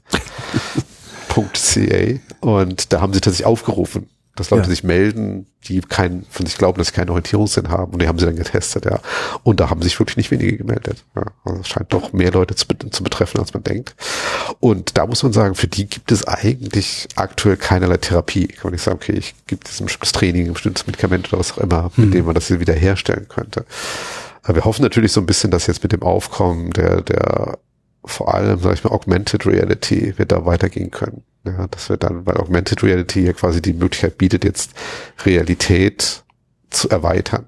Ja, dass ich wirklich sage, okay, ich gehe jetzt vielleicht durch eine Stadt, gehe durch eine Straße und habe durch eine Brille äh, ich aufhabe, sehe ich zwar noch die, die tatsächliche Stadt, aber kann vielleicht visualisieren, okay, was ist denn jetzt da hinten dran? Ja, oder wo ist eigentlich mein Ziel? Und sehe ständig dieses Ziel zum Beispiel. Ja. Äh, da, da, da kann man sich vorstellen, dass das möglicherweise äh, ein Ansatz sein könnte, um so durch solche digitalen Hilfsmittel ja, die Leute tatsächlich in die Lage zu versetzen, auch räumliche Beziehungen zu erschließen oder zumindest zu sehen, die sie sonst, die ihnen sonst komplett verschlossen werden. Aber wäre das dann nicht wieder der Routenführungseffekt? Nicht direkt Routenführung, weil Routenführung wäre ja in dem Sinne nur äh, geh links, geh rechts. Genau. Ja. Route sagt ja einfach nur, okay, geh, geh zur nächsten Kreuzung, geh rechts, geh links. Das heißt, das macht einen überhaupt nicht sensitiv für, wo ist jetzt A relativ zu B. Ja. Während wenn ich jetzt zum Beispiel mit, mit Augmented Reality man zeige, okay, jetzt deine Arbeitsstelle, ist da hinten. Hm. Ja, blende ich vielleicht immer mal wieder ein. Ja, und zeige ihm so, okay, wie sieht jetzt tatsächlich, wie ist die Entfernung dahin, in welche Richtung ist die Arbeitsstelle? Es ist was anderes als einfach nur so ein Routenführen ob, ob die Leute da in der Lage sind, tatsächlich irgendwann, sag ich mal, selbstständig zu werden und selbst das, sich selbst in die Lage, äh, sich selbst in die Lage bringen, auch ohne solche Hilfsmittel sich zu orientieren, schwer zu sagen. Ja. Aber vielleicht kann man mit solchen Hilfsmitteln tatsächlich äh, zumindest das Problem oder das Symptom behandeln. Ja. Was genau machen Sie mit Ihren VR-Brillen? Also Sie lassen Leute Pfade langlaufen, haben hm. Sie eben schon mal gesagt. Was noch? Das, das ist es ist schade, dass wir uns in Berlin treffen, nicht in Magdeburg, sonst hätte ich gesagt, gib mal her. Das stimmt, das können wir, können wir gerne machen, können wir auch nachholen. Dann holen wir das noch nach. Ich komme nochmal nach Magdeburg. Kein ja. Problem, kein Problem. Derweil müssen Sie es erzählen. Das heißt, wir haben tatsächlich allerdings hier oben auch eine, aber nur keine Orientierungsaufgaben. Also hier könnten Sie die anderen Sachen sehen, diese, was die mit, der Sozial, mit der Sozialphobie, diese, diese Szenarien, die haben wir hier oben. Dann gehen wir gleich nochmal hoch, aber Sie müssen es trotzdem erzählen, weil ja. die Hörerschaft kann es ja nicht sehen. Ja. Wir fangen mit den Orientierungssachen an. Genau. Äh, ja, wir machen viele Studien auch, ähm, wo es wirklich, wo wir uns, wenn wir uns so die äh, anschauen wollen, okay, was passiert eigentlich im Gehirn, ja, dann machen wir das oft so, da haben wir das Problem, okay, wir wollen jetzt jemanden machen jetzt Kernspin-Studie. So ein Kernspin kennen Sie ja, da liegt man in so einer Röhre drin, ja, man kann sich nicht bewegen. Mhm. So, das heißt, dann fällt dieser ganze Bereich körperbasierte Cues fällt schon mal weg. Ja. So, das ist natürlich nicht so schön. Und äh, dabei helfen wir uns oft eben dadurch, dass wir quasi trennen, lernen und Abruf von Informationen. Das heißt, wir machen eine Lernphase außerhalb des Kernspins, wo die Leute dann tatsächlich zum Beispiel eine komplexe Welt lernen müssen. Ja, die laufen durch eine komplexe Welt, werden vielleicht geführt äh, und da gehen sie dann. Die, die komplexe haben, Welt existiert nur in der Brille. Genau. Okay. Das heißt, sie haben die Brille auf mhm. und, und laufen dann in unserem Labor hin und her, müssen diese Welt explorieren, müssen bestimmte Sachen merken.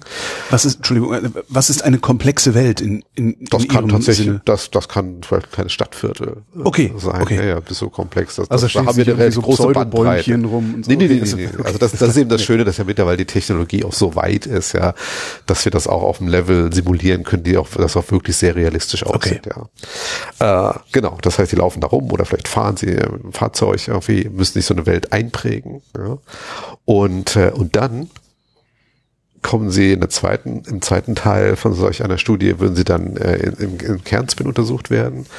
Äh, und dann zeigen wir Ihnen zum Beispiel Bilder, Ansichten aus dieser Welt und Sie müssen dann räumliche Beziehungen abrufen. Das heißt, wir, wir zeigen zum Beispiel ein Bild von, okay, hier ist jetzt, äh, keine Ahnung, hier ist jetzt das Theater und jetzt dreh mal die Kamera so in die Richtung, wie du glaubst, äh, wo, keine Ahnung, der Fußballplatz ist. Mhm. ja. Und währenddessen messen wir dann zum Beispiel die, den Blut, Blutflussänderungen im Gehirn mittels Kernspin. Das heißt, die Idee ist hier, dass sie haben das gelernt in einer sehr realistischen Situation. Die sind tatsächlich herumgelaufen, haben die ganzen körperbasierten Hinweisreize und die visuellen Eindrücke bekommen, äh, haben damit eine Gedächtnisspur angelegt von dieser Welt. Und wenn wir ihnen dann im Kernspin nur visuelle Bilder zeigen, führt das trotzdem dazu, dass diese gesamte Gedächtnisspur wieder abgerufen wird. Ja. Und äh, genau, das ist quasi für uns eine Möglichkeit, dieses Problem zu umgehen, dass man eben im Kernspin sich nicht bewegen kann, dass wir keine Körper, körperbasierten Cues haben. Was sehen Sie, wenn Sie das sehen? Mhm. Gut, wir haben natürlich eine sehr große Bandbreite, sehr große Bandbreite von Studien. Äh, wir haben vielleicht mal ein Beispiel, wir haben uns tatsächlich mal interessiert eben für, für dieses Orientierungssystem, weil da gab es bislang keinerlei keinerlei Daten, die gezeigt hätten, dass so ein System tatsächlich im Menschen existiert. Ja. Man hat es bei der Ratte beschrieben, und zwar bei verschiedenen anderen Tierarten gefunden. Nur bei Menschen haben wir immer das Problem, dass sie eben nicht in den Kopf rein können und nicht irgendwie Zellen ableiten können. Und, und wir haben dann zum ersten Mal eine Studie gemacht, wo wir tatsächlich die Leute eine Welt haben explorieren lassen, außerhalb des Kernspins, wo bestimmte Ansichten der Umwelt, nach dem Motto, okay, hier vorne ist jetzt ein Berg auf, hier oder da hinten äh, steht ja ein Kirchturm, mit einer ganz bestimmten Orientierung verbunden, verknüpft waren. Das heißt, die haben wirklich gelernt, okay, wenn ich dahin drehe, bin ich in die Richtung orientiert, da in die Richtung. Und, äh, und dann haben wir das, haben die Leute ins Kernspin gebracht und haben, haben ihnen wieder Ansichten von der Welt gezeigt und haben tatsächlich gesehen, dass in einer Struktur, dem sogenannten retrosplenaren Cortex, äh, in dem auch bei der Ratte solche Zellen gefunden wurden, dass wir da tatsächlich ein Signal sehen, was wirklich ganz präzise die, die Orientierung der Probanden im Raum kodiert hat. Ja, das war so ein Nachweis dafür, dass solche Berechnungen, dass solche Systeme auch im Menschen, menschlichen Gehirn existieren und, äh, und sehen gleichzeitig, dass, dass dieser retrospinale Kortex eben auch am Aufbau dieser Landkarten massiv beteiligt ist. Ja, das heißt, wir haben kürzlich eine Studie äh, abgeschlossen, wo wir uns angeschaut haben, okay, was ist eigentlich der Unterschied zwischen älteren und jüngeren Menschen, wenn sie eine neue Umwelt lernen. Wir hatten da so eine komplette Simulation von der Innenstadt von Tübingen gehabt, ja, die auch sehr realistisch äh, aussieht. Warum Tübingen? Das hängt damit zusammen, dass äh, wir haben, wir kooperieren mit Max-Planck-Institut für biologische Kybernetik in Tübingen und okay. die sind sehr weit fortgeschritten auf dem Thema Virtuality okay. und die haben tatsächlich eine komplette Simulation erschaffen von der Innenstadt von Tübingen, ja, die auch sehr, sehr realistisch und sehr gut aussieht und die haben sie uns freundlicherweise zur Verfügung gestellt. Und, äh, und wir haben da eben Routen, neue Routen angelegt und haben sichergestellt, dass die Leute nie in Tübingen waren, ja, dass sie es nicht kannten. Und haben dann wirklich graduell messen können, okay, wie entwickelt sich so das räumliche Wissen über Tübingen? Ja. Und, und sehen dann, dass tatsächlich in diesem retrospinalen Kortex der Blutfluss oder die Aktivierung ansteigt, je besser diese Karte wird. Ja, das heißt also wirklich wie so ein, wie so ein Maß für die Güte dieser Landkarte. Äh, während im Hippocampus, das ist ganz interessant, der eben für Gedächtnisbildung so wichtig ist, wir am Anfang sehr viel Aktivität sehen, sehr starke äh, Rekrutierung und dann lässt das aber mit der Zeit nach. Das heißt, der Hippocampus ist immer dann wichtig, wenn ich neue Informationen aufnehme, mhm. neue Informationen in meine entstehende kognitive Landkarte integrieren muss. Und wenn das aber passiert ist, dann zieht er sich quasi. Entspannt er sich. Entspannt er sich, genau. Während halt dieser retrospinale Kortex scheinbar auch ein Ort ist, wo bekanntes räumliches Wissen auch tatsächlich, sag mal, abgelegt ist und auch abgerufen werden kann. Haben Sie die Leute dann auch mal in Tübingen ausgesetzt, also im echten Tübingen ausgesetzt und geguckt, ob die tatsächlich ja. so gut zurechtkommen? Nee, das haben wir da, das haben wir da nicht gemacht. Das wäre ja auch logistisch nicht, nicht ganz trivial. Dann hätten wir quasi ja wirklich von, von Magdeburg erstmal nach Tübingen fahren müssen. Äh, es gibt aber Studien. Es gibt Studien, die das gemacht haben. Weil das natürlich immer eine große, große Frage ist, okay, wie übertragbar ist ja. das, was in der virtuellen Welt passiert, denn auf das reale Leben, ja. Und da gibt's aus den USA tatsächlich Studien, die das gemacht haben, wo sie auch zum Beispiel einen Universitätscampus nachgebaut haben und dann geguckt haben, okay, wenn ich jetzt jemanden was lernen lasse, der nie auf dem Campus war, wenn was in VR, in virtuell, den virtuellen Campus was lernen lasse, wie gut macht er das dann tatsächlich, wenn er wirklich am Campus ist? Und das funktioniert scheinbar recht gut. Wir, wir haben mittlerweile auch ein Modell von unserem Campus in Magdeburg, von der Uni Uniklinik, den wir auch nachgebaut haben. Ja, und da wollen wir auch solche Studien noch langfristig machen. Sind eigentlich Geräusche für die Orientierung eher hinderlich oder eher hilfreich? Äh, Geräusche sind durchaus hilfreich. Das Problem ist, sag ich mal, dass die räumliche Wahrnehmung von Geräuschen nicht so präzise ist, wie es die visuelle Wahrnehmung. Ja, also wenn Sie jetzt vorstellen, okay, Sie, Sie gehen jetzt hier den Gang entlang und da kommt jetzt von irgendwo Geräusch und Sie müssten mir jetzt sagen, okay, wo genau kommt dieses Geräusch, wo, wo sitzt die Geräuschquelle? Mhm. Ja, dann können Sie zwar ungefähr eine Richtung angeben, ja. Außer aber, es brummt, da weiß man nie, woher es kommt. Genau, aber selbst, selbst diese Angabe wird wahrscheinlich, selbst wenn es nicht brummt, selbst diese Angabe wird wahrscheinlich nicht ganz richtig sein, ja, ja die wird wahrscheinlich so die Richtung, vielleicht so grob können Sie einschätzen. Entfernung ist ganz schwierig, auch mhm. Entfernung genau einzuschätzen. Ja, das heißt also, Geräuschquellen sind oft nicht so präzise und helfen uns nicht so gut, jetzt wirklich präzise Landkarten aufzubauen. Da sind halt visuelle, wir sind halt sehr stark auch visuell gepolt als, als Menschen und, und visuelle Reize helfen uns eben viel besser. Ne? Kommen wir jetzt zu dem, weshalb ich gar nicht hier bin. Sie behandeln Sozialphobien mit Ihren VR-Brillen. Genau. Erforschen Sie die auch oder behandeln Sie die nur, weil die hin, hinreichend erforscht sind? Äh, letzteres, letzteres tatsächlich. Also der, der Hintergrund ist der, dass eben in meiner Arbeit oder in unserer Arbeit, wie gesagt, virtuelle Realität schon seit was ja Anbeginn äh, seit ich in Magdeburg angefangen habe, äh, immer schon sehr großen Platz eingenommen hat, dass wir also wir sehr, sehr viele Studien gemacht haben, wo in irgendeiner Form virtuelle Realität äh, mit, mit auftaucht. Und von daher haben wir natürlich sehr viel Expertise über die Jahre ja. entwickelt. Ja. Und, äh, und dann kam irgendwann in Diskussion in meiner Arbeitsgruppe die Idee auf, äh, doch mal zu schauen, äh, inwieweit man dieses Wissen auch, sag mal, in praktische Anwendungen überführen kann. Ja. Und nicht nur immer nur quasi auf der Ebene der Grundlagenforschung bleibt, ja. sondern auch, okay, was, was könnte es für einen, ich sag mal, Technologietransfer geben in die Praxis? Translation. Ja. Translation, schönes Wort, genau, wichtiges Wort. Und ähm, Genau, da haben wir ein bisschen äh, nachgeforscht, wie denn so die Datenlage aussieht für jetzt verschiedene Erkrankungen, ja, und sind dann eben darauf gestoßen, dass zum Beispiel, also insgesamt für Phobien, äh, es schon einiges an Forschung gibt. Ja, nach dem Motto, okay, wie kann ich Phobien, also Angsterkrankungen, durch eine Exposition therapieren? Angst vor Spinnen, leg ihm eine Spinne auf die Hand, ist ja so ein genau. Klassiker, den wir auch aus diesen wo es halt ganz viel, wo es viel gibt, ist so in den USA, da gibt es viele über, mit diesen Kriegsveteranen, wo man versucht, mhm. diese posttraumatische Belastungsstörungen, wo die quasi solche Situationen wieder erleben sollen, um quasi dieses Trauma in irgendeiner Form dann damit klarzukommen. Und, äh, und für viele dieser Störungsbilder ist es so, dass im Prinzip, wenn man so eine Verhaltenstherapie macht, zwei Ansätze verfolgt werden der erste Ansatz ist, man macht äh, das sogenannte Insensu-Exposition. Äh, Insensu heißt in der Vorstellung. Ja, das heißt also, wenn wir jetzt bei dem, bei dem Spinnenbeispiel bleiben, ja. okay, ich stelle mir vor, da wäre jetzt eine Spinne hier auf dem Tisch, die kommt immer näher und, und ich versuche mich diese Situation zu stellen. Ja. Das geht mehr oder weniger gut, hängt natürlich stark davon ab, wie gut ist jemand in seinem Vorstellungsvermögen. Ja. Auch da gibt es Unterschiede, wie gut ja. sich Menschen das vorstellen können. Es ist ein bisschen schwer kontrollierbar für den, für den Therapeuten auch. Mhm. Macht der jetzt wirklich das, was soll? Und die Effekte sind zwar da, aber nicht so stark wie bei der sogenannten In-vivo-Exposition. Das heißt also, wenn ich einen Patienten tatsächlich einer solchen Situation real aussetze. Ja, das funktioniert definitiv am besten für viele dieser Angsterkrankungen. Äh, findet man gute, äh, gute Therapieerfolge. Es kann auch zeigen, dass diese äh, therapeutischen Effekte auch langfristig anhalten. Ja. Was passiert da eigentlich genau mit mir, wenn ich dann die Spinne auf der Hand sitzen habe? Warum verschwindet meine Angst vor der Spinne dann?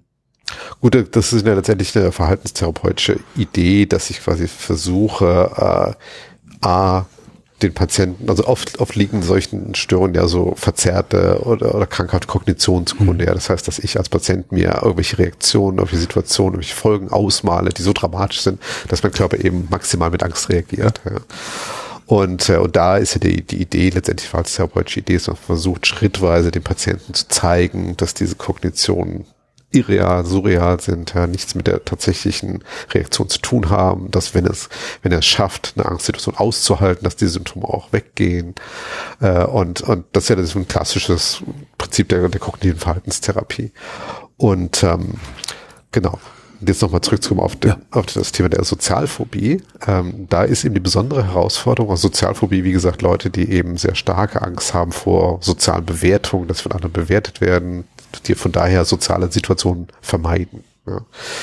Äh, die eben nicht in eine Bar gehen und jemanden fragen, irgendwie kann ich mich dazusetzen, ist da noch ein Platz frei, äh, es generell unangenehm ist, sich Menschen zu bewegen und bei starken Sozialphobikern führt das dazu, dass sie auch nicht mehr arbeitsfähig sind, dass sie wirklich dann auch äh, zu Hause sind.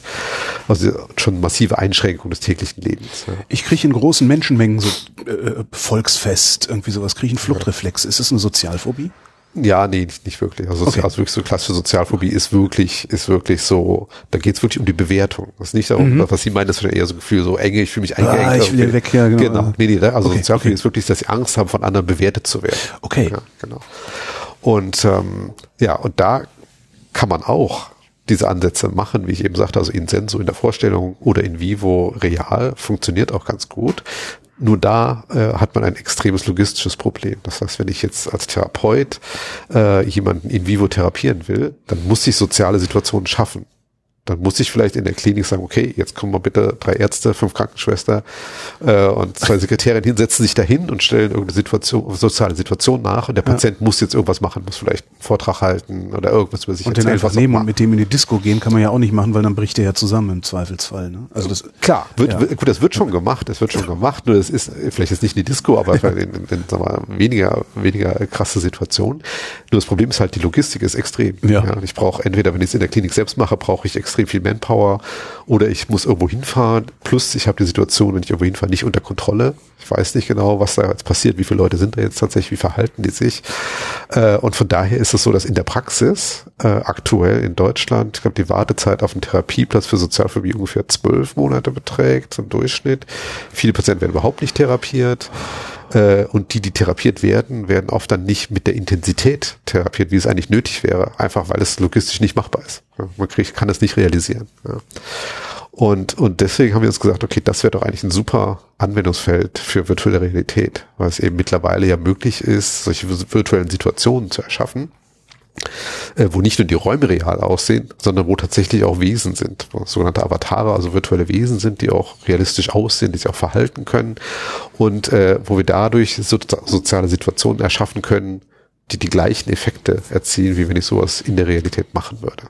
Und wie gesagt, wir sind ja jetzt nicht die Ersten, die darüber nachgedacht haben. Ganz im Gegenteil, da gibt es schon seit circa ja, zehn Jahren etwa ganz äh, gute experimentelle Forschung, die eben gezeigt hat, dass äh, durch eine systematische Exposition in solchen virtuellen Umwelten es auch möglich ist, solche Krankheiten zu therapieren, Therapieeffekte zu erzielen, die vergleichbar sind mit einer Realexposition und die auch lang, an, lang andauern, die also auch zum Beispiel nach einem halben Jahr noch messbar sind, die dann nicht verschwinden. Das heißt, der Sozialphobiker, von dem Sie, äh, bevor das Mikrofon an war, gesprochen haben, der äh, in den letzten zehn Minuten der Ladenöffnung erst einkaufen geht, weil er es sonst nicht erträgt. Genau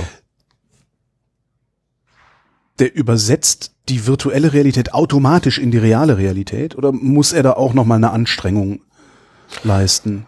Nee, also scheinbar, also, scheinbar reicht es tatsächlich aus. Scheinbar, also es gibt wirklich Studien, die das gemacht haben, die also dann gesagt haben, okay, wir therapieren jetzt mal eine Gruppe äh, in virtueller Realität und dann machen wir einen Schluss, am Schluss eine In-vivo-Exposition. Ja. Das heißt, dann muss er zweimal einen Vortrag halten von echten Gruppe von Leuten, mhm. ja. Und da hat sich wirklich gezeigt, dass die Leute also deutlich besser waren, dass die Symptome deutlich geringer waren, ja. Das heißt, dass der Transfer von der virtuellen Welt in die reale Welt tatsächlich auch gelingt. Ich schweife gerade in meinem Kopf ein wenig ab und stelle mir mhm. vor, was das äh, äh in vielleicht 20 Jahren bedeutet äh, für die VR-Brillen, die wir alle zu Hause haben, was wir damit alles machen. Wir könnten uns da Klar, Hätten wir solche Brillen zu Hause, wir könnten ja tatsächlich kognitive verhaltenstherapeutische Eingriffe an uns selber vornehmen. Ja, ist richtig, wenn gleich man wirklich dazu sagen muss, also so wie wir das jetzt konzipieren, äh, ist das wirklich gedacht als Hilfsmittel für den Therapeuten. Ja. Das ist nicht die Idee, den Therapeuten zu ersetzen, sondern es ist wirklich zu sagen, okay, wir geben den Therapeuten ein Hilfsmittel an die Hand, mit dem er, er oder sie äh, therapeutische Situationen erschaffen kann und auch kontrollieren kann, was sonst in der, in der Realität nicht möglich wäre. Also ein banales Beispiel wäre, dass man jetzt sagt, okay, wir haben jetzt eine Vortragssituation, ja, so, und dann und jetzt ist die Frage, okay, wie mache ich jetzt so eine Vortragssituation mehr oder weniger herausfordernd? So, dann kann ich sagen, okay, ich fange an damit, wie viele Leute sitzen da überhaupt? Sitzen da jetzt nur zwei Zuschauer oder sind es vielleicht 20 oder 200? Ja. Dann, wie verhalten die sich? Sind die vielleicht eher freundlich zugewandt, irgendwie, lächeln mich an, irgendwie, oder sind das Leute, die ganz grimmig gucken und dann hängt der erste, zückt sein Handy, fängt an rumzunehmen, der dritte geht ans Fenster. Ja, das heißt, ich habe als so als Therapeut die Möglichkeit, graduell die Herausforderung für die Patienten anzupassen. Ja, und das, das ist was, wo wir eben denken, das sollte auch in Händen von Therapeuten ja. bleiben. Der Therapeut muss wirklich ganz genau und auch dann klinisch motiviert entscheiden können, okay, wie muss die Situation jetzt beschaffen sein? Abhängig davon, wo ist der Patient, wie stark sind seine Symptome, auf welche Dinge reagiert er maximal.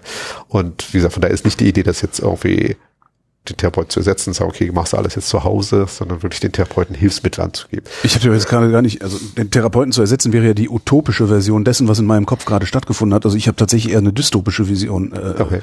davon im Kopf gehabt. Das, das ist ja auch gefährlich. Also ich kann mir dann ja im Grunde, und es wird mit Sicherheit früher oder später die eine oder andere Firma geben, die sowas baut, mhm.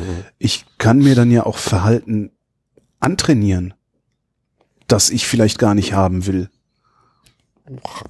klar, denk, denkbar, denkbar ist das theoretisch schon. Klar, ich meine, es ist wie bei jeder Technologie, denke ich, auch da Möglichkeit zum Missbrauch gegeben. Das ist, das ist völlig klar. Deswegen ist es auch wichtig, dass man sich, glaube ich, sehr offen irgendwie unterhält und auch, auch ja. klar kommuniziert, was sind die Möglichkeiten solcher Technologie, aber was sind auch die Gefahren, die da drin stecken, ganz klar.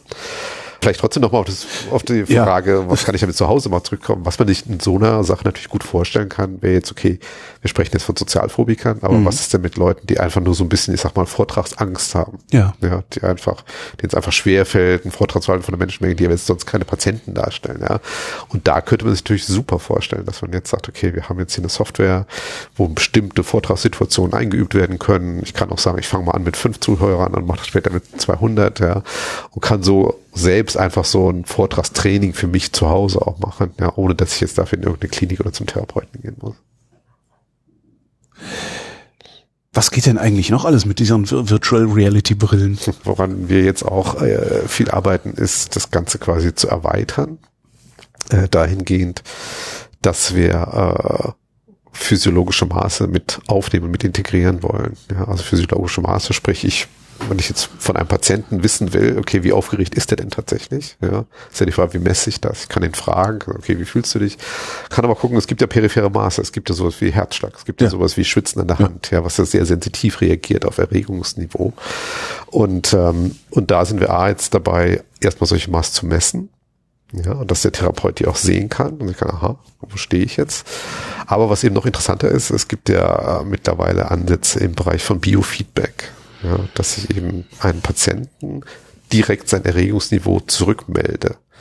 Äh, das wird ja in der klinischen Psychologie, in der Psychotherapie schon lange angewendet, weil ja oft es auch so ist, dass Patienten eine sehr verzerrte Körperwahrnehmung haben. Mhm. Das heißt, die denken vielleicht, okay, ich bin total rot angelaufen, mein Herz rast wie verrückt, ja. Die kennt man ja, die Kandidaten. Es gibt ja immer denjenigen, die man sagt, und werd jetzt nicht rot und der wird dann rot. Ne? Genau. ja, aber, aber oft auch so, dass, dass, dass sie wirklich eine verzerrte Wahrnehmung haben, sprich, dass sie vielleicht denken, sie sind total rot, aber sind sie gar nicht, vielleicht nur so okay. ein bisschen rot. Ja. Oder ihr Herz schlägt vielleicht ein bisschen schneller, aber es rast nicht und sie stehen jetzt nicht kurz vom Herzinfarkt. Mhm. Äh, und das heißt, dass durch eine direkte Rückmeldung des eigenen körperlichen Zustands die Patienten auch in der Lage versetzt werden, ihre körperlichen Reaktionen besser zu, einzuschätzen und auch zu kontrollieren. Auch zu lernen, okay, wie muss ich mich denn verhalten, um meinen Herzschlag runterzuregeln? Ja? Welche, welche Techniken kann ich denn anwenden, um mein Erregungsniveau äh, zu reduzieren? Ja? Das, das, läuft alles, wie gesagt, unter Biofeedback. Und ähm, da sind wir gerade dabei, solche Sachen quasi auch dann in die virtuelle Realität mit zu übersetzen. Also es stellt sich vor, man misst jetzt irgendwie zum Beispiel den Herzschlag und hat dann in der virtuellen Welt irgendeine Art Darstellung vom eigenen Herzschlag. Die kann völlig abstrakt sein. Also es gibt, kann mich erinnern, es gibt schon äh, Artikel gelesen zu haben, wo die dann in die Natur rausgegangen sind, in, in virtuell, und dann war dann Feuer und die Größe des Feuers war dann gekoppelt mit dem eigenen mhm. Herzschlag. Ja? Nach dem Motto, je schneller das Herz schlägt, umso größer ist das Feuer. Und dann wird der Patient quasi versucht, ihm Techniken beizubringen, der es schafft, die Größe dieses Feuers immer weiter zu reduzieren. Aber wie überträgt er das dann wieder zurück? Weil ist ja nicht immer ein Feuer da. Nee, nee, nee, klar, aber es geht letztendlich geht es ja darum, dass er, dass er Techniken an die Hand bekommt, wie er sein eigenes Erregungsniveau kontrollieren kann. Okay. Ja. Und das wird der Therapeut dann mit ihm einüben. Das heißt, der Therapeut wird ihm sagen, okay, zum Beispiel, wenn du jetzt einen Vortrag hältst, irgendwie achte auf bestimmte Dinge, versuch bestimmte andere Dinge auszublenden. Mhm. Ja. Und solche, da gibt's ja verschiedene Techniken, die die Psychotherapeuten dann verwenden, äh, um, um Patienten in die Lage zu versetzen, ihr eigenes Erregungsniveau zu kontrollieren. Ja. Und darum geht es letztendlich. Und das Feuer Feuer ist letztendlich nur eine Art intuitive Darstellung, sag ich mal. Dass man nicht jetzt sagt, ich mache jetzt da irgendein Balkendiagramm und zeige dem seinen Herzschlag oder so, sondern habe jetzt in virtueller Realität die Möglichkeit, eine sehr realistische, intuitive Simulation oder Darstellung von körperlichen Signalen äh, zu erzeugen. Nochmal die Dystopie. Ist grundsätzlich mit dem, was Sie tun, auch dann, die Dystopie würde dann Mind Control heißen. Ist das grundsätzlich auch möglich? Gibt es da auch eine ethische Diskussion? Ja, ich denke, ja, ich will sagen, die beginnt gerade. Die oh, ja. gerade. Ich war tatsächlich vor kurzem auf einem, auf einem Workshop in Brüssel bei der EU, äh, wo es um tatsächlich Neuentwicklung bei, bei interaktiven Technologien ging. Und da war auch tatsächlich ein Symposium, wo es nur um ethische Fragen ging. Mhm. Ja. Und ähm, welche neuen ethischen Fragen werden aufgeworfen? Und da ist natürlich ein ganz großes Thema die Frage KI ne? also künstliche Intelligenz. Ähm, ich kann es mal vielleicht mal unterbrechen an unser Beispiel. Ja, ja, Wir können ja sagen, okay, da sitzen jetzt Avatare in, zu, im Zuschauerraum. So, und die Frage ist, okay, wie steuert man diese Avatare? Ja? Und was machen diese Avatare? Wie verhalten die sich eigentlich? Mhm. Ja? Und das ist im Moment, sage ich mal, in vielen Simulationen noch relativ krude, dass da vorgegebene Verhaltensmuster drin sind. Und keine Ahnung, unser Beispiel könnte ich dann sagen, okay, der Therapeut löst zu einem bestimmten Zeitpunkt aus, dass einer anfängt zu klatschen oder ja. irgendwas sagt und so weiter. Das ist ja alles relativ krude und einfach noch, ja. Aber da passiert natürlich sehr viel im Bereich künstliche Intelligenz, dass man jetzt versucht, zum Beispiel vielleicht, okay, ich suche mal jetzt, versuche mal den Zustand des Patienten zu erkennen, zu klassifizieren anhand seiner physiologischen Marker, anhand vielleicht seines Blickbewegungsverhalten und kann dadurch die ganzen Avatare steuern. Ja. Der ist noch nicht nervös genug, wir lassen jetzt mal einen aufstehen. Extremfall. ja, zum Beispiel. Ja, das da kann man sich alles Mögliche denken. Ja. ja, und da ist natürlich schon die Frage, okay, äh, wie weit geht man da? Welche Verhaltensweisen lässt man zu? Äh, wo wird es auch für den Patienten dann ethisch äh, grenzwertig? Ja, und das ist natürlich auch das eine Frage, die äh, alles ist möglich, ja, und vieles wird möglich sein, ja, gerade durch KI. Und da muss man sich auch ganz sehr klar werden, okay, was sind eigentlich hier die ethischen Dimensionen, die ethischen Probleme, die da aufgeworfen Aber ich würde sagen, diese Diskussion steht noch sehr am Anfang. Ja. Wie sieht's eigentlich mit KI und Orientierung aus? Ist das, wird es, wird es für eine, für, für eine künstliche Intelligenz einfach sein, sich räumlich zu orientieren, wie das Gehirn das tut? Oder wird sie da Probleme haben? Äh, jein. Ähm, also die es gibt ja von, ähm, von Google DeepMind, kennen Sie vielleicht, ist ja so der, der, der Deep Learning Ableger von Google, ja. Äh, die haben auch schon Algorithmen äh, entwickelt und auch publiziert, die es schaffen, sich in komplex, komplexen Städten, also die zu lernen. Ja. Das heißt, man lässt, lässt die KI irgendwo los in der Stadt, in einer simulierten Stadt in dem Fall, und die, die fährt da rum und, und, und lernt tatsächlich diese Stadt, kann sich irgendwann auch sehr, sehr gut orientieren. Ja. Aber wie resilient ist sie? Ja, aber also vielleicht noch davor noch zu sagen, ähm, okay. dieses Lernen funktioniert aber nur bei den meisten KI-Ansätzen dadurch, dass ich, dass ich die, dass ich den Algorithmus mit sehr, sehr vielen Daten füttere. Ja. ja und nicht nur, ich gehe da 30 mal lang, sondern ich gehe da 30.000 mal lang. Ja, das heißt, also die, die KI lernt ja sich selbst zu optimieren, ja, lernt ja durch, je nachdem, was für ein Algorithmus ist, lernt durch Belohnung und Bestrafung auch. Und, äh, und da sind extrem viele Daten nötig, damit die KI auch in der Lage ist, tatsächlich nachher solche Aufgaben zu machen. So, und das ist, das zeigt schon so ein bisschen, dass es wahrscheinlich anders funktioniert, als es bei, bei Ihnen und bei mir funktioniert, weil wir doch sehr schnell aufgrund unserer Erfahrung in der Lage sind, räumliche Beziehungen einzuschätzen, auch wenn mhm. wir vielleicht nur drei, viermal da entlang gelaufen sind. Ja. Ähm, das heißt, die KI kann es, Wahrscheinlich macht sie es anders, als wir es machen. Ja. Und jetzt auf Ihre Frage, ob sie resilient ist. Also ich mache die Straße einfach mal weg. Ja. Weiß die KI dann immer noch, wo das Ziel liegt? Ja, schon, schon, schon. Okay. Also diese ausge, ausgefeilten Algorithmen wissen das auf jeden Fall. Äh, die haben schon klare, entwickeln schon sehr klare, auch so, ich sag mal, euklidische Repräsentationen, wo eben sowas wie Distanzen abgelegt sind, wo Winkel abgelegt sind und so weiter. Und die KI weiß, weiß dann schon sehr genau, okay, wenn jetzt hier blockiert ist, äh, okay, trotzdem da hinten ist das Ziel und je nachdem, wie gut das Netzwerk jetzt oder das Wissen über sagen wir, die Straßennetzwerke ausgeprägt ist, weiß die auch, was gibt es für Alternativen. So, ganz klar. Thomas Wolbers, vielen Dank. Gern geschehen.